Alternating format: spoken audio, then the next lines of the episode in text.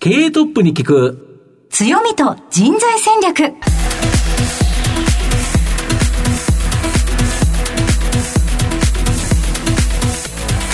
毎度相場の福の神こと藤本信之です。アシスタントの飯村美希です。経営トップに聞く強みと人材戦略。この番組は相場の福の神こと財産ネット企業調査部長の藤本信之さんが注目企業の経営トップや人材戦略を担うキーパーソンをゲストにお迎えしてお送りします。企業を作るのはそこで働く人ということなんですがゲストには毎回事業戦略上独特の強みとその強みを生かすための人材戦略じっくりとお伺いしていきますこの後早速トップのご登場ですこの番組は JAC リクルートメントの提供でお送りします。経営トップに聞く強みと人材戦略。経営トップに聞く強みと人材戦略。本日のゲストをご紹介します。東証プライム上場、証券コード6082、ライドンエクスプレスホールディングス、代表取締役社長、エミ・アキラさんにお越しいただいております。エミさん、本日どうぞよろしくお願いいたします。よろしくお願いします。では早速ですが、ライドオンエクスプレスホールディングスの事業内容のご紹介をお願いいたします。皆さん多分あのご存知の銀の皿という宅配のお寿司のブランドを主に、えー、行っております。えー、それ以外には、あのひつまぶしとかあ、皆さんご存知だと思いますけど、カマトラっていうブランドですね。はい、これが200店舗。それと、あと、銀の皿とはまた違う、寿司上等っていう、少しあの、えー、お値打ちなバージョンというか、若い方がターゲットの宅配寿司のお店が、あ180ぐらいですか。で、それはあの基本銀の皿の店舗であの複合してやってるということで、拠点を同じにして配送とか共有しながらやっているということで、まあ、主にあの、デリバリーフードの会社ですね。はい、ありがとうございます。また後ほど事業内容についてはじっくりと伺ってまいります。はいまずはトップは企業にとって大切な人材であり強みでございます。トップのお人柄に迫らせていただきたいと思いますので、しばし質問にお付き合いよろしくお願いいたします。はい、ますでは、生年月日を教えてください。はい。1960年の9月です。10日ですね。はい現在おいくつでしょう？か62歳になりました先月はい、はい、お子さんの頃は将来の夢などはありましたでしょうか？ああ全くなくてですね、はい、あの姉がそのイギリスに1年ぐらい行ってたっていうこともあったもんですから、はい、まあ、自分でアルバイトしてですね、うん、で僕もアメリカ行きたいっていうことで、えー、23の時にアメリカに西海岸ですけど、ね、はい、8年ほど行ってました。あそうですか。そのアメリカ行こうと思ったきっかけ、お姉さんということなんですけれども、うん、その軍資金はご自身でですか、えー、18から23までの間にアルバイトをして350万円ぐらいですかね、貯めて。その当時大変じゃないですか。でも当時はですね、あの、もう今よりも為替がだいぶ違ってまして、はい、230円ぐらいだったかな。だから、あんまり1万5000ドルとかそのぐらいしかならなかったんですけどね。最初にどんなことされましたか？最初、車買っちゃったんですよね。あの、車買わなきゃいけない。まあ、電車が、とかバスが少ないんで、はい、で、どうしても車いるんですけれど、はい、で、持ってたお金ほとんど使っちゃったんですよ、ね。えー、そこで結構いい車買ったんですよね。トランザムも買ったんですよ。中古でしたけどね。アメ車でかっこいいですよね。でっかいやつでっかいやつですよね。我慢してお金貯めてた分反動が出ちゃったんですね。反動が出ちゃった。で、まあ仕事しなきゃっていうことで、うん、学校にいた、そのひ、なんか、ひろし君っていう、あの、僕より年下だけど先輩ですね。はい、あの、語学学校の。うん、彼に、なんか、お寿司屋さんになったら永住権もらえるし、結構稼ぐらしいよっていう。で、じゃあお寿司屋さんになろうっていうことでね。で、じゃあ修行か何か何もしてないです。えー、基本ね、あの、どうだろう、1か月も経たないうちにお客さんの前で握ってましたね。ええー、そうですか。帰ってきてお仕事はどうされたんですか、ね、あそれでね、30になって、はい、最初はもうゴロゴロしてたんですよね、家で。はい、そしたらお袋に、もういい加減仕事しろって言われて。まあ、そう言うでしょうね。で、なんか、調理師会かなんかの、その、新聞の切り抜きから、ここへ行って、ちょっと、あの、働いてこいって言われて。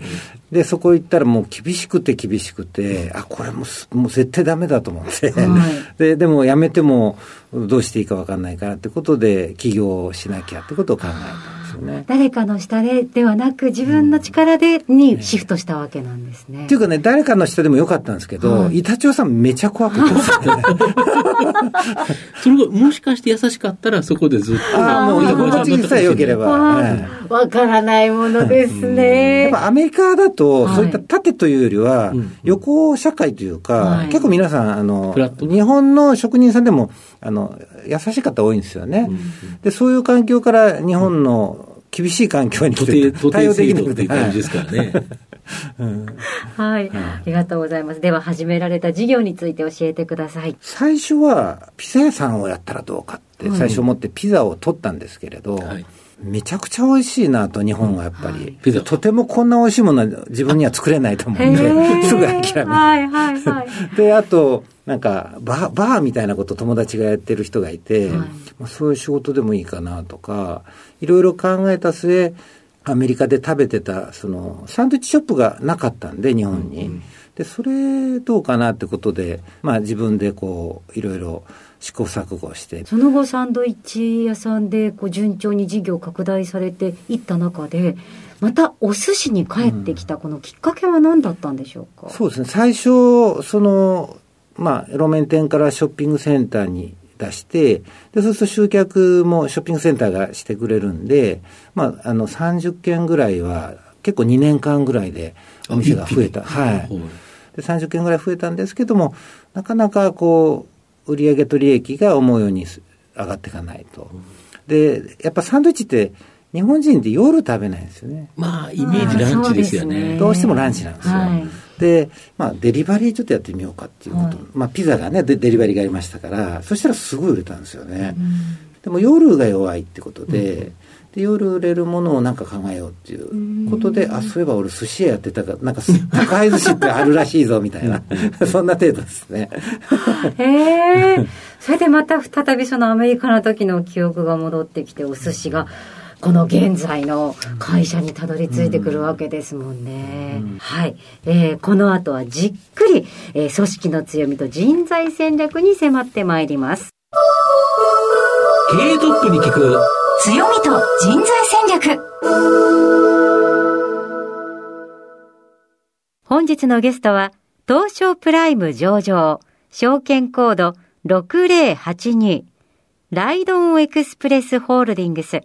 代表取締役社長、エミ・アキラさんです。まあ、ズバリこの番組は強みと人材戦略というタイトルなんですけど、御社は宅配寿司銀の皿を福岡ブランドとして、宅配御膳鎌虎、宅配寿司寿司長と、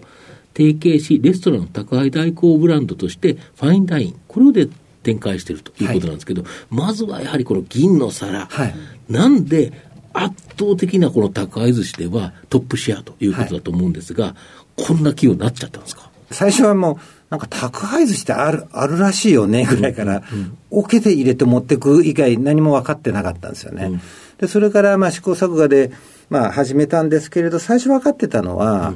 その、僕が始めた頃は、たくさんのその、今でいう宅配ピザのチェーンっていうと、大手と中堅さんで大体、大手5社の中堅で24社の、29チェーン店ぐらいあるんですね。で、当時は、やっぱ、その日本ですから、あアメリカ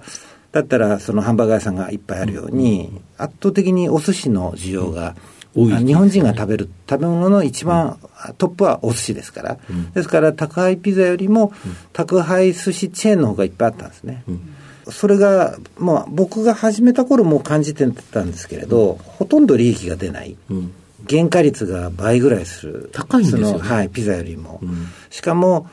例えば、その 5, 5人前の、まあ、L サイズのピザを作るのが3分ぐらいですけれど、お寿司だと15分ぐらいかかっちゃうんですね。まあそうです一ね人で作ると。逃5人前はですね。ですねそうすると、人件費が5倍ぐらいかかりますよね。ただ、その客単価は、そのピザよりも高いっていうことはあるんですけれども、まあ、1994年ぐらいにピザがスタートして、で、まあ、あ二十数年のうちに、そのピザよりもたくさんあった宅配寿司チェーンはですね、すべてなくなっちゃったんですよ。で、ぼうちだけになっちゃったんですね。で、極端な言い方すると、理論的に成立しないと。うんもともと当時のある程度のプライスゾーンが決まってましたから、それから原価とか人件費とかを考えると、ファストフードと違って日本人が一番食べているお寿司っていうのは、あの、お子さんからお年寄りまで、その、バリューがわかるんですね。価値が分かっちゃうと。はい、100円のマグロと1000円のマグロ1貫っていう違いが、これが海外の方だと分かる方少ないんですけど、日本人だと、やっぱり鮮度とか、その魚種とか、シャリのコンディション、その商品に対する造形が深いもんですから、やっぱりごまかしが効かないと。ですから、その部分で、そのデリバリーでちょっとどうしても高めになってしまうんですけれど、まあその価格帯で満足して、繰り返し利用していただけるような、そのお寿司がなかなか定着しなかった。ですから、それは僕らでも理論上無理だと思ったんですよね。ただ、出店を一気にその100件、200件とこうしていけば、価格がぐっと下がりますよ、ね、なるほど。まず、その条件をクリアしないと、理論上、その、成り立たないと。まあ、チラシ1枚の単価もそうなんですけれど、まあ、そんなこともあって、ベンチャーリンクっていうところと業務提携をして、まあ、ここは、あの、牛角さんとか、あの、ガリバー、自動車のガリバーさんとか、ね、はい。はい、FC をガッと展開する企業ですよね、えー、タリーズもそうですかね。うん、まあ、あの、ベンチャーリンクと最初、出店のパートナーとしてやってらした会社さんたくさんありますけれど、その、中の一つとして、まあ、我々もデリバリーの高い寿司というのはマーケットが大きいんだけれど、スケールメリットを一気に出さないと、理論上成立しないと。ただ、そのスケールメリットを出して価格だけを抑えれてもまだ難しい部分がたくさんあると。逆に言うと、その、まあ、それさえクリアすれば、その、非常に高い参入障壁になるということで、で、結果今、650億ぐらいの高い市場の430億がうちですから、まあ、圧倒的にもう6割近くがですね、ライバルというか、もうほとんどあの、うちだけでこの20年間ぐらいですかね、あの進んでこれて、まあ、上場もあのしてる会社っていうのは、フードデリバリーではうちだけなんで、ある意味やっぱりそういった高いハードルクリアするっていうことにチャレンジしといてよかったなっていうのがすごくあります。ね。高いハードルだからこそ、逆に参入障壁が高いから、他から攻められずにくいと。そうです。やっぱ例えば、ピザいっぱいありますもんね。そうですね。だから、やっぱそういう参入障壁っていうのは非常に大事だと思いますね。うん。で御社の場合、この銀の皿だけじゃなくて、そこに複合化して、同じ店舗、同じ配送網を使って、鎌トラであったり、はい、あとはもう一つ、寿司上等という別ブランド、はい、まあ、これもですね、同じ店舗配達ネットワーク、はい、これなんでこれ重ねてるんですか、はい、これはですね、あの今あの、港区に本社がありまして、本社の近くで出来たてという、うん、あのプロジェクトで、はいあの牛タンのブランドであったり、うん、とんかつだったり焼肉だったり、はい、そういったものも今試験的に、うん、あのいろいろ進めてるんですね、うん、例えば即時配送ですよね、フードデリバリーっていうのは、電話なりウェブで、うん、えー、注文いただいたら、その30分から40分ぐらいで持っていかなきゃいけないと。作る時間、本当に短いですよね。そうですね、えー、そして単価がやっぱり食べ物ですから低いんですね、うん、えー、いわゆる粗利が少ないと、うん、例えば2キロ先のところに、うん、えー、作って持ってって帰ってってなことやってると、やっぱり最低でも30分とか、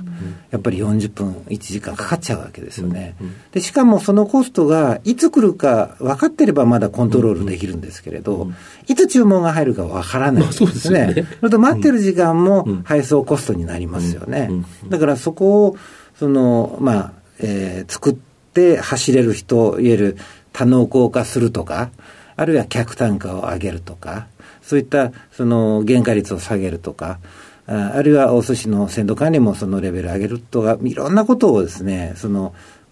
アルバイトの人たちのレベルで、しかも入れ替わっていく人たちのレベルで、その安定的に、えー、まあ、出せるようにするには、なかなか難しい部分があるんですね。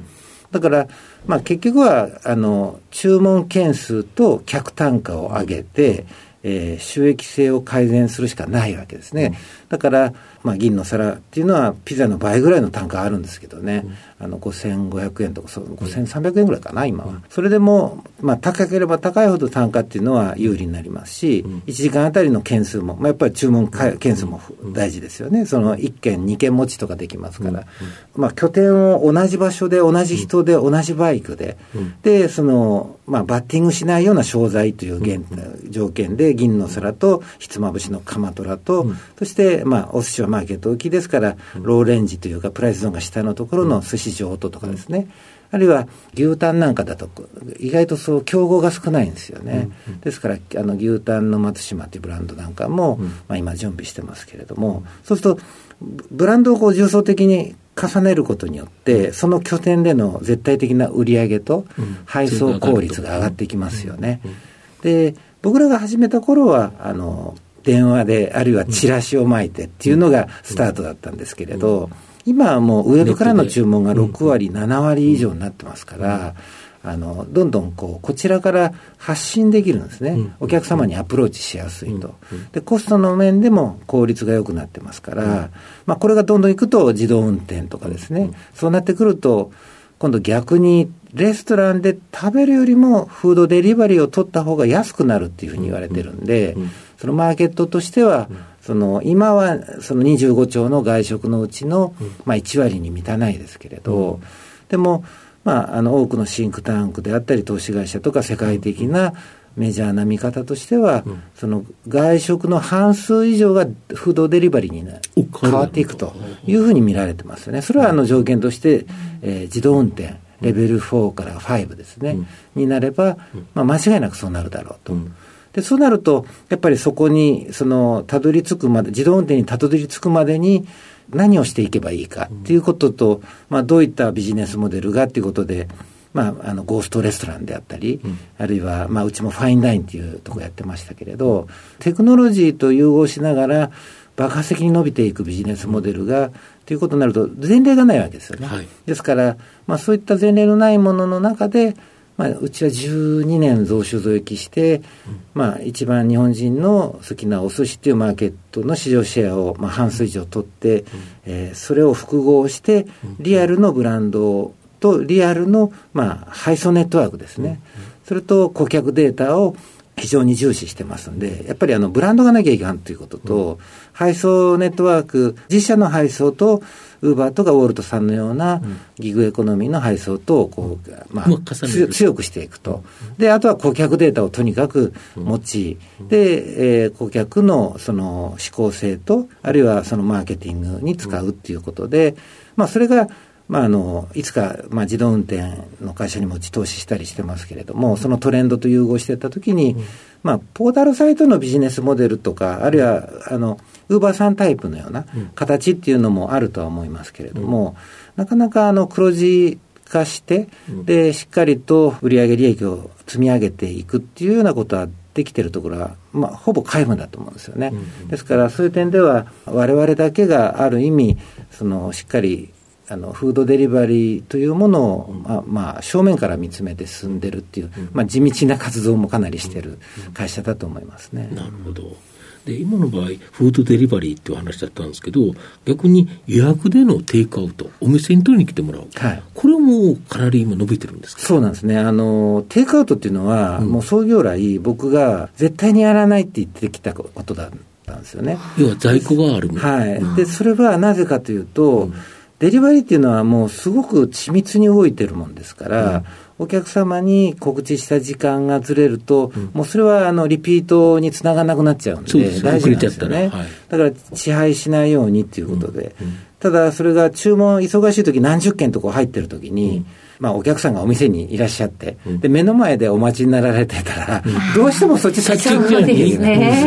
はい、そうすると、その作ってる時間だけ何十件の配送時間がずれるわけです。全部ずれると。でそうすると、そのメインはでフードデリバリーでやってますから、うん、崩れていっちゃうんですよね。だから、まあ、食べたい時は一緒で、やっぱテイクアウトもデリバリーも同じ時に繁忙期になりますから、でそれは良くないということで、まあ、やはりあの理論上厳しいなというのはあったんです。だただ、えー、7年ぐらい前から、試験的に浜松中央のお店が最初だと思いますけど、ちょっと実験でその予約だけでどのぐらい取れるかやろうと。で、予約であれば、オペレーションに負荷はかからないですよね。はい、はい。逆に、その、プラスになるんですね。うんうん、頭数少し増やして、うん、で、例えば、あの、お昼に2時間後に取りに行きますとか、うん、夜取りに行きますみたいなことであれば、非常にありがたいんですね。うん、その、作るだけであれば人件費すごい低いですから、やっぱ持っていくのが人件費かかるんで、そうすると、その来れば来るほど、その、まあ、FL というか、そのレバーコストですね、うん、フードコストとレバーコストの FL 値が下がっていくんですね。うん。うん、まあ、当然、あの、デリバリーよりも2割ぐらい安く販売するんですけれど、そのコスト以上に人件費が、あ削減できて、で、デリバリーのその方をもっと早く作って、早く持っていくことさえできるということで、まあ、実験的にやると、意外と売れてですね、で100万とか150万ぐらい売れてきて、予約だけで、あこれだけ売れるんだったらってことで、まあ、5件、10件増やしてたんですね。で今度そろそろということで、まあ、今回のそのコロナのこともあるんですけど、うん、えー、まあ、過去最高益12年増収増益で、うん、前期前々期がまあ過去最高だったんですけれど、うん、まあ、それで、まあ、あのいよいよ次のステージだなっていうのがあったもんですから、基本的にうちのお店ってあの裏路地にある倉庫のような店ばっかりなんですよね。いわゆる運ぶだけですから、その機能として、あのあればいいと、で、それが前面に幹線道路とか前面に出すことによって、やはりそのレスポンスが良くなるんですよね。はい、で、テイクアウトも取りやすくなると。あともっと言えば、給仕もしやすくなって、定着率も良くなったり、いわゆるブランドイメージを向上させる、非常に有効な、まあ、手段でもあるんですね。ですから、まあ、そういった形でやったらどうかってやってみると、今度300万とか400万売れるんですよね。ですから、まあ、銀の皿が、えー、っと、去年、一昨年のところで、まあ、月賞で800、銀の皿だけで800万ぐらい、年収1億ぐらいだったんですけれど、1店舗で。す。はい、そうですね。まあ、一番売れる店舗なんか、1日で2000、えー、2000万以上売ったこともあるんですけどね、1日ですね。あの、1日2000万っていうと、あの、昔ちょっとした、その、個人であの高い寿司をやってらっしゃるような規模の月賞150万とかね、200万の。年商ですね。そうです年商をその1日で売ると。1店舗で。1店舗で。だから多分世界で一番売ってるのはうちの記録だと思いますけれど、まあそういったその、いわゆる早く作るというポテンシャルですね。まあ美味しければいいとか売れればっていうことではなくて、それが早く作れるかどうか、うん、そういったことも、まあ、非常に重要になってきて、うん、で、デリバリーだけじゃなくてテイクアウトも、そのオペレーションがちゃんと理にかなっていればやるべきですから、やっぱ前面にその出して、テイクアウトも300、400とか、まあ、これはあのまだ実験段階ですけれど、で、それを入れることによって FL もクリアできて、で、そうすると、もっと店が出せるよねっていうことで、まあ、あの出店ももうずっとこの10年間は控えてたんですけれど、まあ、あのそういった出店する方向に行こうということで、まあ、テイクアウトもそうですし、あとウーバーとかあのウォルトさんとかあちらの方とまだタッグを組んでなかったんで、もうほとんど世の中はウーバーであの売り上げ作ってらっしゃったんですけれど、僕らはそのウーバーさんの、その、まあ、販売、えー、窓口ですね、うん、そこをウーバーとやらずに、まあ、過去最高益でこなしきれないぐらい売れてたんで、ですから、今ちょっと落ち着いたところでウーバーと始めたんですけれどね。はい。なるほど。で、今期はやっぱり投資、これを一気に拡大されてるから、あの、減収減益予想という形なんですけど、はい、来期以降は逆にここからぐっと、このお金を突っ込んだ分だけ、はい成長できるということですか？はい、ですから、まあ、ある意味、うん、そのウーバーさんが7年前に上陸した頃ですけれど、僕らもその高い寿司をなんとか黒字化するっていうことで、本当に収益性も低かったですし、まあ、それを複合化したりして、なんとか改善して、まあ、あのずっと増収増益してきたんですけれど、まあ、とはいえまだ収益性が弱かったと、でそれが、まあ、ひょんなというか、まあ、コロナ禍になることによって、まあ、非常にあの需要が大きくなりましたね、うち以外のところも。で、それは大きくなることがプラスであるけれど、競合他社が増えるということも一つあるわけですね。で、それはどっちが、その、多いんだという見極めもしたかったんですよね。まあ、当然、あの、お寿司っていうのは、あの、いろんなところ、居酒屋さんとかでもお寿司持ってかれたりとかしてますよね。ただ、まあ、結論としては、やはりあの、まあ、住み分けができているというか、銀皿の売り上げっていうのは、まあ、まだまだ伸びるだろうということと、マーケット自体が大きくもなってると。で、まあ、実際足元のところも非常に良かったんで、まあ、ここは一度、その整理して、まあ、出店をするということと、裏路地にあったようなものをちゃんとしたメジャー感のある、まあ、コストは少しかかりますけれども、それ以上に、その先ほどのテイクアウトとか、うん、あとウーバーとか、うん、あるいはその新しいブランドを入れるっていうようなことで、まあ、それ以上にまあ売上利益も伸ばしていけるっていう、まあ、もし売れればとか、もしこういうことができればっていうことでは、なかなかそのアグレッシブなことできませんけれど、まあ、そういった実験をこの5年間ずっとしてきて、まあ、コロナ禍抜けたんで、まあ、いよいよ次のフェーズだねということで。ということで、はい、ですから、まあ、今期に関してはちょっと減収、減まあ、えー、増増収減益ぐらいの感じですかね。うんうん、ただ、財務的にも非常にうちは、あの内容があのおかげさまで良くなってるんで、うん、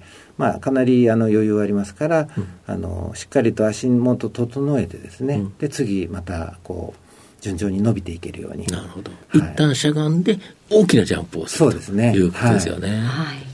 さあその大きなジャンプのためには従業員の皆さんの力が必要だと思うんですが本社はどのくらいの人数の方が働いてらっしゃるんですか？大体ですね正社員でライドオンで400人でちょっと切るぐらいですかね、はい。でアルバイトの方で、まあ、直営が 100, 100ちょっとありますんで、はい、4000人ぐらいですかあとは、まあ、あの加盟店の皆さん全部入れると、うん、多分8000人とか9000人ぐらい働いてらっしゃると、はい、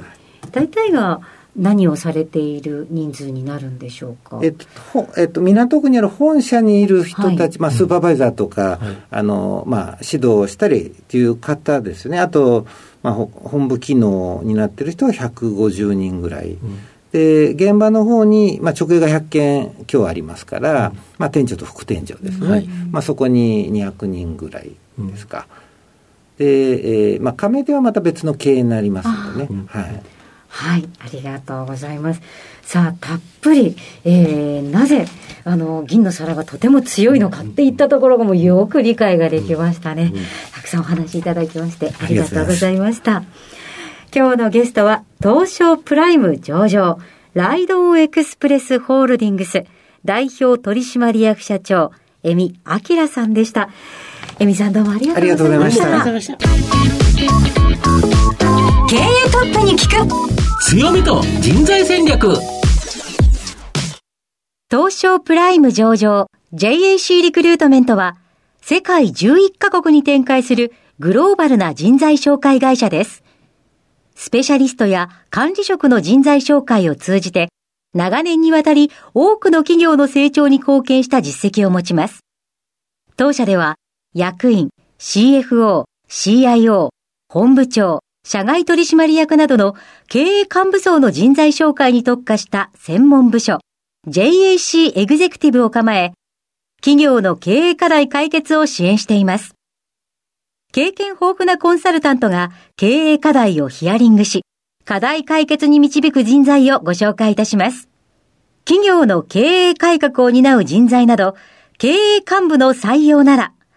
東証プライム上場、証券コード2124 JAC リクルートメントにお任せください。お送りしてきました。経営トップに聞く強みと人材戦略。そろそろお別れのお時間です。